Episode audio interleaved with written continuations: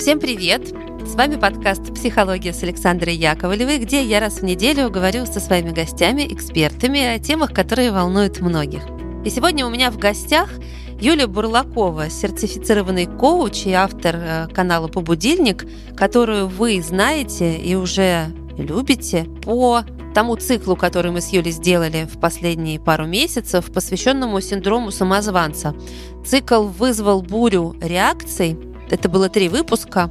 И суммарно они набрали больше 220 тысяч прослушиваний. И это еще не конец. Поэтому мы с Юлей решили продолжить разговор, видя, как это важно для вас. Да и нам друг с другом всегда интересно. Плюс у нас еще будет небольшой анонс. Мы решили замутить кое-что новенькое. Юля, привет! Привет, привет, Саша. Скажи, пожалуйста, есть ли у тебя фантомный предпервосентябрьский зуд? Нет. Сказала я и обломала всех. Что, не хочется идти в школу? Вообще мне по барабану, если честно. Я, я про школу как-то давным-давно забыла. Вот нет у меня этого, знаешь. Если не болит и не чешется, может быть, у меня на этом месте нету травмы? Ну, может быть, травмы нет, а может, особого какого-то потока вдохновения нет, но у меня перед каждым первым сентября такие вот происходят фантомные энтузиации. У меня повышается энтузиазм к набору всяких новых э, курсов, э, языков, э, вождений, обучений. Ты за собой не замечаешь, что вот как-то все равно какую-то учебную активность, ну вот я в свои 44 годика, хотя школа мне часто снилась лет до 20 в кошмарных снах, но все равно что-то срабатывает, какой-то тумблер – на День знаний. Я, кстати, сейчас поясню, что все уже, естественно, догадались. Мы говорить сегодня будем о знаниях, э, которые с нами в нашей взрослой жизни продолжают быть. Мы их множим, развиваем. И, э, в общем, мы решили как раз поговорить про то, как они помогают или не помогают нам в нашей жизни. И дальше вернемся к зуду. Э, у меня нет зуда по поводу знаний, у меня есть зуд по поводу того, что нужно переехать с дачи в Москву. И все-таки уже какая-то большая часть жизни будет крутиться не вокруг загорода, где прекрасная река, лес и поле, а вокруг города, где светофоры, пробки и толпы людей. Ну, то есть какой-то жизненный цикл наш, если не крестьянский, то интеллектуально-пролетарский все равно танцует а, вокруг э, смены сезонов года, и для кого-то это школа, для кого-то это город, а для кого-то это вот, ну, как для меня, это компульсивный набор э, очередных э, курсов. И мне кажется, важно поговорить в эту смену сезонов о том, что нас развивает, а что способствует деградации. Тебе как? Интересна эта тема? Мне да, и мы об этом будем говорить. Потому что, что я знаю э, по себе, так я всегда куда-то несусь и активно развиваюсь. Э, у меня всегда есть книжка, у меня всегда есть киношка, у меня всегда есть интересные собеседники. Вот ты, например. У меня есть всегда вдохновляющие образовательные проекты.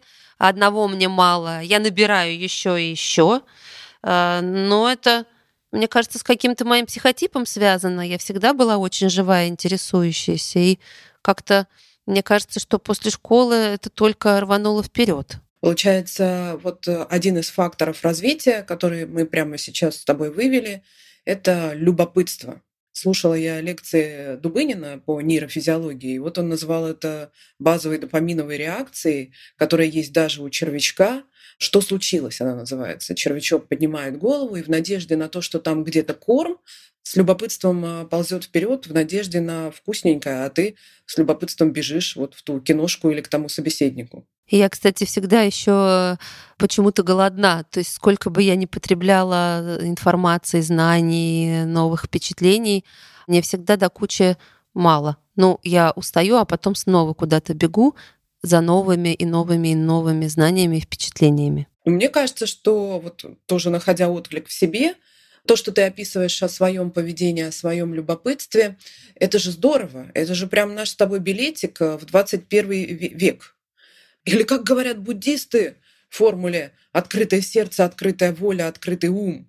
Когда нету предубеждений, когда есть вот этот вот э, такой немножечко бешеный скач вперед за новыми знаниями, в этом любопытстве, конечно, в этом больше шанса на то, чтобы пригодиться в инновационной экономике, в экономике услуг, в экономике знаний, когда ты или я создаем новые знания, предлагаем его миру и рынку, и людям, и если они откликаются, если аудитория тоже достаточно гибка, и если мы нашли этот ключик, то совпадает э, магическим образом наша польза с интересом других. Но в основе любопытство. Слушай, а при чем тут синдром самозванца? Мы как-то его хотели сюда притянуть. Но я вижу очень часто, к сожалению, в коучинге, что люди приходят с огромным запретом на развитие тех или иных компетенций. У меня у самой первый коучинг в моей жизни состоялся ну, достаточно драматично. Мне крайне необходимо было добыть определенную компетенцию, а именно зарабатывание денег. Выживала я тогда одна с ребенком, и это были, ну, можно сказать, темные времена моей жизни. И я была совершенно беспомощна в этом вопросе, и придя к коучу, я говорила, ну, то есть 50% коуч-сессии я продавала историю о том, что я никогда не смогу этому научиться. Такая категория клиентов в коучинге называется жалобщик. И это как раз э, противоположное открытому сознанию. Это закрытое сознание, которое ригидное. Установка на данность называет ее Кэрол Двек в своей книге «Гибкое сознание». И в этой установке на данность, ну вот бу-бу-бу-бу-бу-бу-бу, никогда я не смогу научиться зарабатывать эти денежки. Во-первых, это говорит о том, что я притащила огромное количество предубеждений с собой, которые в моем случае из семьи, из культуры, и папа, которого я очень любила и который меня очень любил, периодически причитал.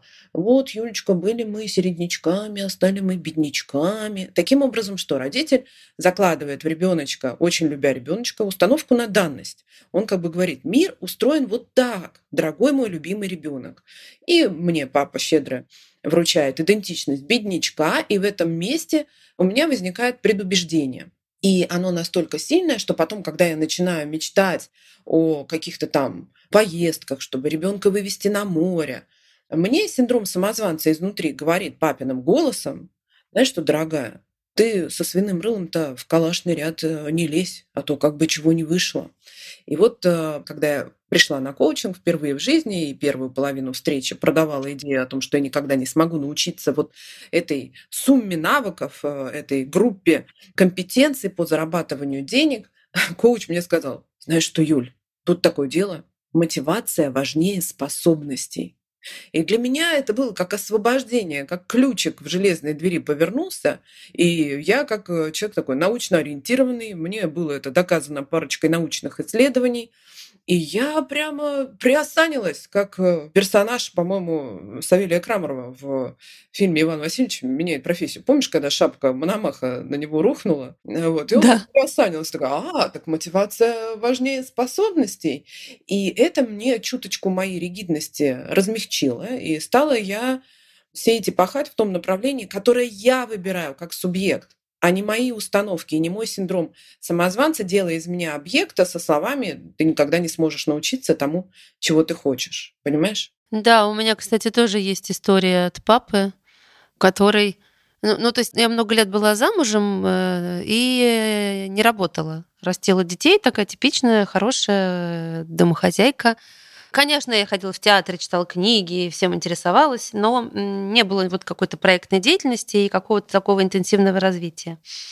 А мой папа всегда мне говорил, что Саша, надо работать, надо, чтобы было что-то свое. То есть он меня мотивировал всегда на зарабатывание денежки и на осознанный труд, который приносит плоды, и что нельзя вот зависеть от э, своего мужа. Что нехорошо это. С одной стороны, хорошая схема. Но что дальше делал мой папа? Он мне говорил так. Надо же, Саша, работать. Ты, говорит, конечно, так себе специалист. Уже там типа, сколько ж ты лет ты не работаешь. Поэтому, ну, на небольшую зарплатку то администратором в салон красоты ты всегда устроишься.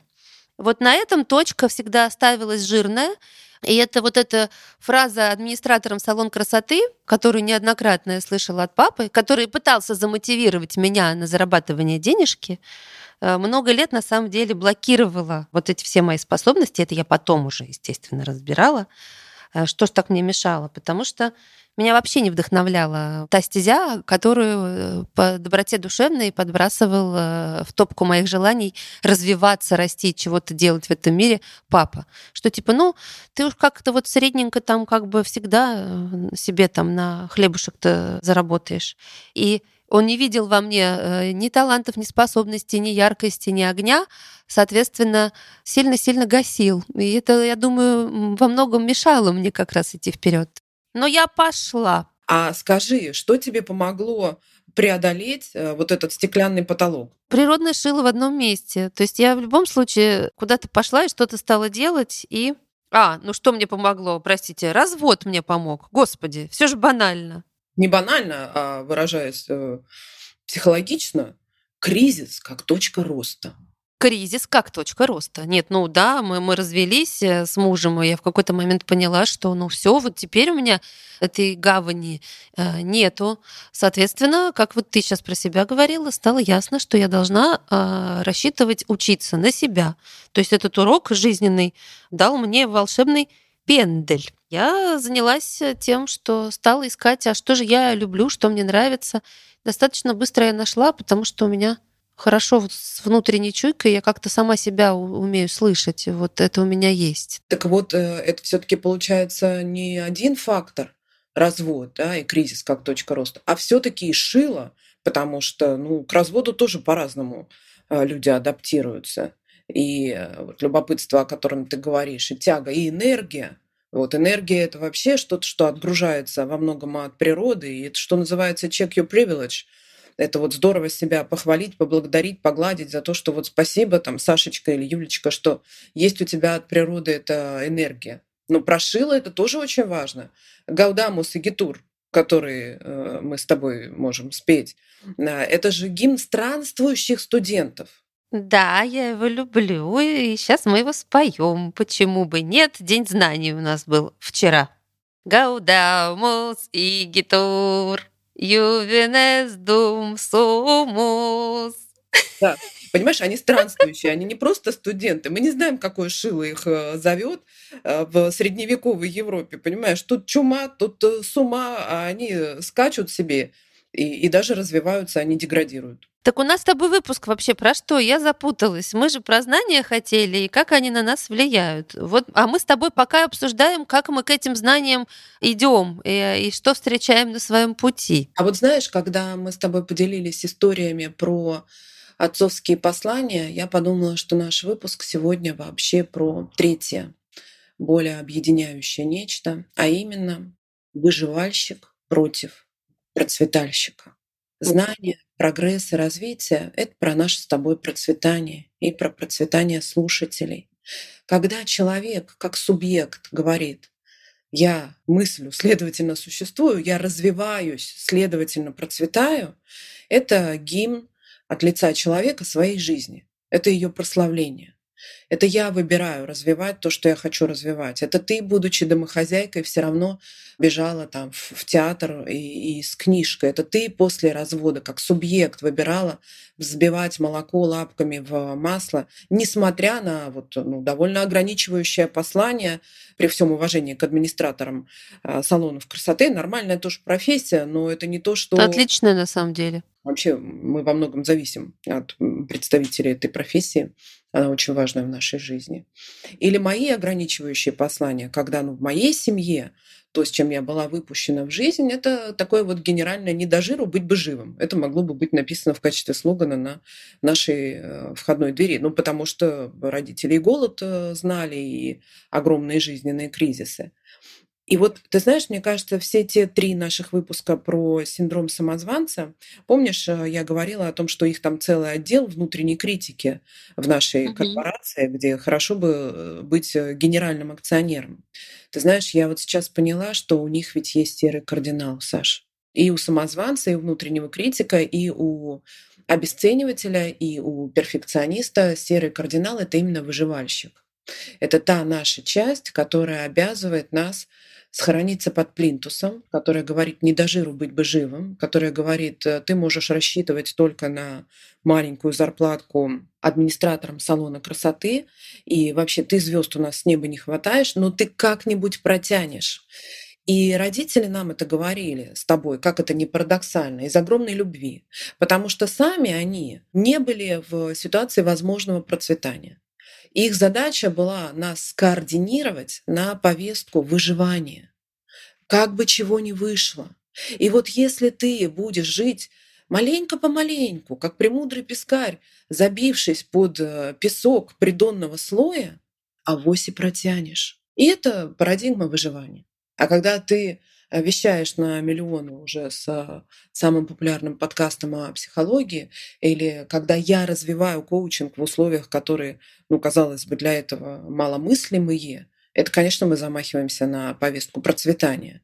И каждый, кто сейчас из слушателей задумывается о развитии, несмотря на ни на что, ни на внутренние, ни на внешние обстоятельства. Конечно, он преодолевает э, внутреннего выживальщика и развивает внутреннего процветальщика. Юля, давай здесь минутку нашей саморекламы устроим в середине выпуска и расскажем о нашей задумке. Задумка у нас такая. Вы присылаете Саше огромное количество потрясающих вопросов. И тема про самозванца, она говорит о том, насколько мы все отчаянно нуждаемся в самоуважении. Давайте этому учиться. Это тоже как компетенция. Раз мы к ней так мотивированы, то она важнее наших способностей. Может быть, у нас на данный момент это не так хорошо получается, как мы бы хотели. Но вот мы решили сделать следующий шаг и из нашего монолога пригласить вас уже в жанр диалога. И ежели вы в Сашин телеграм-канал пришлете свои вопросы, мы проведем 14 в четверг в 19.00 по московскому времени открытый прямой эфир с ответом на ваши вопросы про синдром самозванца. Ну и вот вечерочек себе с салатом, с ужином усесться и послушать нас э, в прямом эфире. Мы тут тоже преодолеваем слегка нашего самозванца и делаем шаг в новое для себя, поэтому вы нас, пожалуйста, поддержите. Под постом, который будет анонсировать этот выпуск, оставляйте ваши вопросы, а дальше мы эти вопросы как раз и будем 14 числа обсуждать. Так что это новый опыт, ну что, нам надо развиваться, идти куда-то вперед. Вот мы с Юлей решили так. Ну давай продолжим. Что там с нашими знаниями и тягой к ним? Я еще хотела затронуть э, в нашем сегодняшнем выпуске такую тему о насилии и самонасилии в образовании, потому что оно как раз э, в любом развитии останавливает субъектность, оно делает из нас объекта, и оно закрепляет э, все те силы внутри нас, которые от лица отдела самозванцев говорят «не верь, не бойся, не проси, не смей, не надейся». И очень важно, в начале учебного года я очень хочу всех предупредить, пожалуйста, делайте свое развитие экологичным. Я тут немножко сама себе противоречу, потому что я вам вначале призналась про свой зуд, и что я хочу набрать всего-всего-всего. Это тоже немножечко из выживальщика. Такое, надышаться, надышаться. За этим тоже важно следить. Но самое главное, чтобы в вашем образовательном процессе не было никакого насилия. Вот знаете, все эти тренинги, которые ломают об колено, все эти гуру, которые обещают за три дня вам сверхрезультат, делая из вас таким образом объекта. Или токсичный начальник на работе, который говорит, а что это ты такая некомпетентная дура? Унижение никого не развивает. У нас вообще поведение развития, исследовательское поведение возможно только при базовой безопасности и доверии. К сожалению, мы выращены в привычке к насилию, и поэтому я ну, практически каждый месяц э, встречаюсь э, с примерами шарлатанства, неуважения, надменности, высокомерия в высших учебных заведениях, в тренингах, в офисах, в общем, во всех тех пространствах, которые призваны быть для нас развивающими и безопасными, ну, там на самом деле до сих пор очень много токсичности и абьюза. Слушай, ну еще знаешь, что у меня какая тема тут же, что есть люди, которые учатся и поймав вот этот вкус к знаниям уже сильно позже школы, конечно, когда люди понимают, что им всю жизнь там было интересно одно, а учили их другому, они запихивают в себя огромное количество знаний без разбора. И это уже скорее такая э, просто страсть и одержимость взамен такого как бы качественного, компетентного потребления. Тоже есть такая опасность, мне кажется. Хотя таких на самом деле немного, я думаю, но я встречала таких людей. знаешь, я много таких встречаю среди коллег, э, как раз когда от отдела внутренней критики сильнее всего в личности выступает э, перфекционист, и он говорит чаще женщине, ты еще недостаточно знаешь. Перфекционист обязывает еще диплом, еще сертификат, еще курс. Ты недостаточно знаешь. И как это ни парадоксально, мы тут вроде Гаудамус и Гитур поем «Веселитесь, пока можно, во славу знаний», но и как это ни парадоксально, даже такое поведение, казалось бы, да, внешнее проявление, как будто человек развивается, он пошел на очередной курс, но на самом деле это галия от лица перфекциониста, который бьет плеткой и говорит, «Э, ты еще вот, э, вот эту корочку ты еще не заслужила, значит, ты не имеешь права выходить на открытый рынок, зарабатывать деньги, писать в социальных сетях и так далее. Ой, я сейчас добавлю, еще же это не обязательно на знание, но это на какой-то идеал себя, самосовершенствование, что у тебя еще нет там кубиков на прессе, значит, тебе нельзя в плавках на пляж, у тебя еще э, какое-то количество целлюлита на попе, значит, ты еще не готова к пляжному сезону, и вот у тебя с утра там спортзал, дальше у тебя курс э, чего-то, потом ты идешь на работу, после курсов ты бежишь, э, я не знаю, куда-то еще, и постоянно, постоянно, постоянно делание себя. Да, которое тоже может быть признаком просто низкой самооценки, не любви к себе. А как ты думаешь, Саш, э, среди твоей аудитории много тех, кто не только развивающийся, но и развивающий других? Ну, какое-то количество, да. Я знаю вас, э, ребята. А, мы просто проводили опрос, исследование где-то год, наверное, назад. Там был вопрос именно про то, кто чем занимается. Во-первых, много психологов слушает подкаст преподавателей и э, людей таких э, творческих профессий, обучающих. То есть там я поняла, э, и мне это было лестно, если честно, очень приятно, что многие люди используют подкаст не только для, как процесс самопомощи или саморазвития, а как и образовательный проект. То есть в своей профессии, профессионально, да, они что-то берут, чем-то он им помогает. Мне это очень приятно, что профессионалы тоже слушают подкаст. Давай тогда пару слов скажем о том, как быть э, не просто развивающимся человеком, но и развивающим тоже. И это явно представители помогающих профессий, и это явно менеджеры, потому что это люди, которые отгружают смыслы, задачи, цели каждый день. И это явно матери, потому что они развивают э, своих э, детей. И это явно все педагоги. И это довольно выгорабельные профессии все включая материнство. И, знаешь, тут хочется вспомнить э, принцип, о котором говорится в известной цитате Майи Анджело. Люди забудут, что вы им говорили, люди забудут, что вы для них делали, но люди всегда будут помнить, что они чувствовали рядом с вами. Замечательная цитата. И мы, когда ведем тренинги по лидерству, мы задаем вопрос группе, кто вас развивал? И просим в командах э, накидать мозгоштурмом качество этих людей. И это такой один большой плакат. Качество, качество, качество. А второй большой плакат — это что вы чувствовали э, рядом с этими людьми. И это какие-то невероятно добрые моменты группового процесса, когда среди качеств этих людей очень много говорится о, например, верности ценностям, о надежности, о преданности делу, о юморе. Очень э, развивающими э, людьми в нашей биографии оказываются те, кто умеет шутить. Это вот про их качество. А на втором плакате ощущение человека рядом с тем, кто его развивал. Вот как ты думаешь, какие там чувства? Интерес. Интерес ко мне и интерес от меня. В меня верят, мне угу. безопасно, угу. я вдохновлен. Но там действительно очень много интереса, любопытства, безопасности. И тут мы можем с собой такую коучинговую шкалу провести, соизмерить. А какие чувства, я думаю, что рядом со мной испытывают те, кого я пытаюсь развивать? Вот со мной, прямо со мной? Да, да. Ну вот если хм. я мать, развиваю я своего ребенка. Особенно это подросток, например. Особенно он со сложным поведением. Вот этот человек, когда я кричу на него, например, какие он испытывает ощущения. Юль, так нечестно. Я думаю, если про себя, то мне кажется, что со мной, моим близким, очень даже комфортно. Но я знаю, что не у всех так, поэтому Если ты кричишь на человека, чувства, конечно, у него отнюдь не позитивные. Если ты запихиваешь в него знания, запихиваешь, повторюсь, то, конечно же, у него идет, э, например, в какой-то момент э, до рвотного рефлекса. Поэтому я это и называю сверкой с самим собой. Я совершенно не из белого пальто это рекомендую. Я как этот и ресивер насилия бываю, и провайдер насилия до сих пор, потому что это сильно вшито в культурный код и в поведенческие привычки. Ну, на то нам и развитие в День знаний не только. А для того, чтобы отслеживать э, в себе привычные паттерны, чтобы ставить себе альтернативные цели из любопытства и шила. А как я хочу? Из субъектного тоже отношения, да, не, не что за меня выбрала культура и родители и биография, а как я хочу проявляться рядом с другими, чтобы способствовать их развитию, и каковы мои ролевые модели в этом.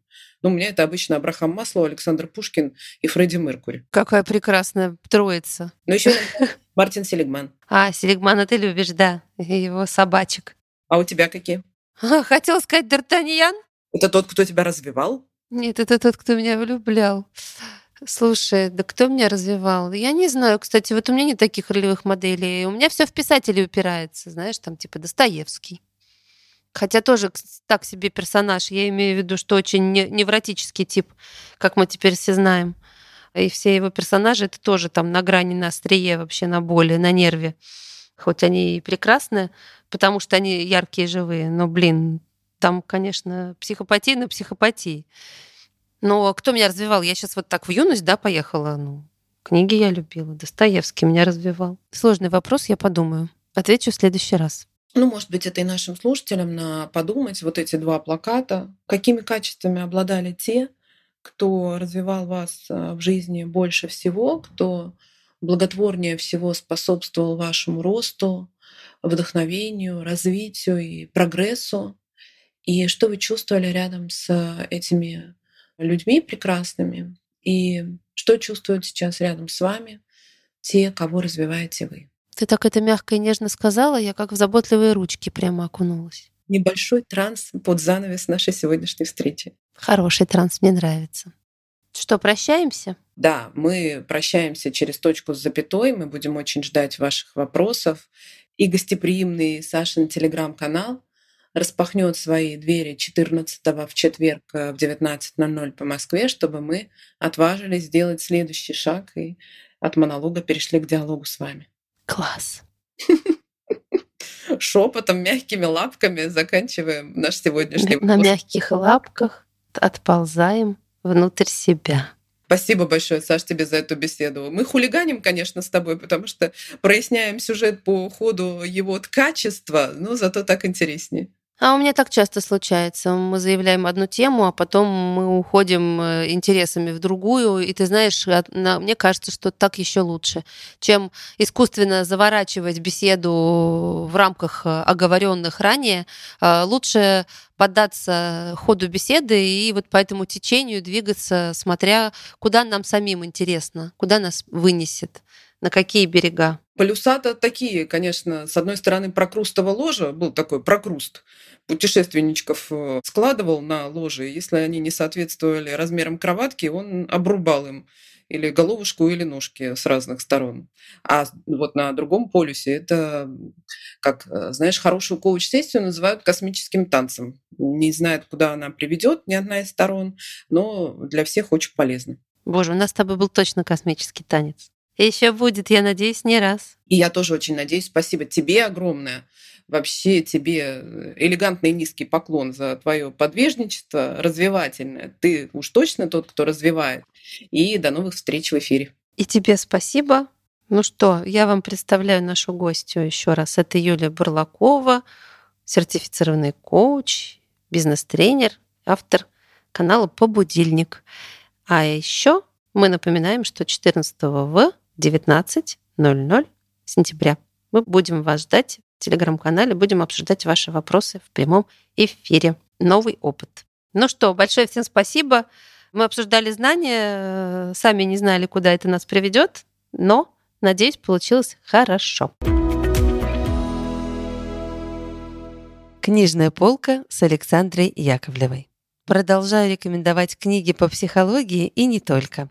Сегодня ставим на полку книгу Инны Литвиненко «Любовь не боль. Здоровая любовь к себе, партнеру, родителям и детям». На днях участвовала в паблик-токе на тему любви к себе и главный вывод – здоровые отношения должны быть в первую очередь с собой. И дальше по списку все наше близкое окружение, в общении с которым мы часто наступаем на одни и те же грабли. Важный маркер – где здоровая любовь, там не должно быть больно. Остальное читайте в книге. Всем спасибо, всех обняла. Пока-пока.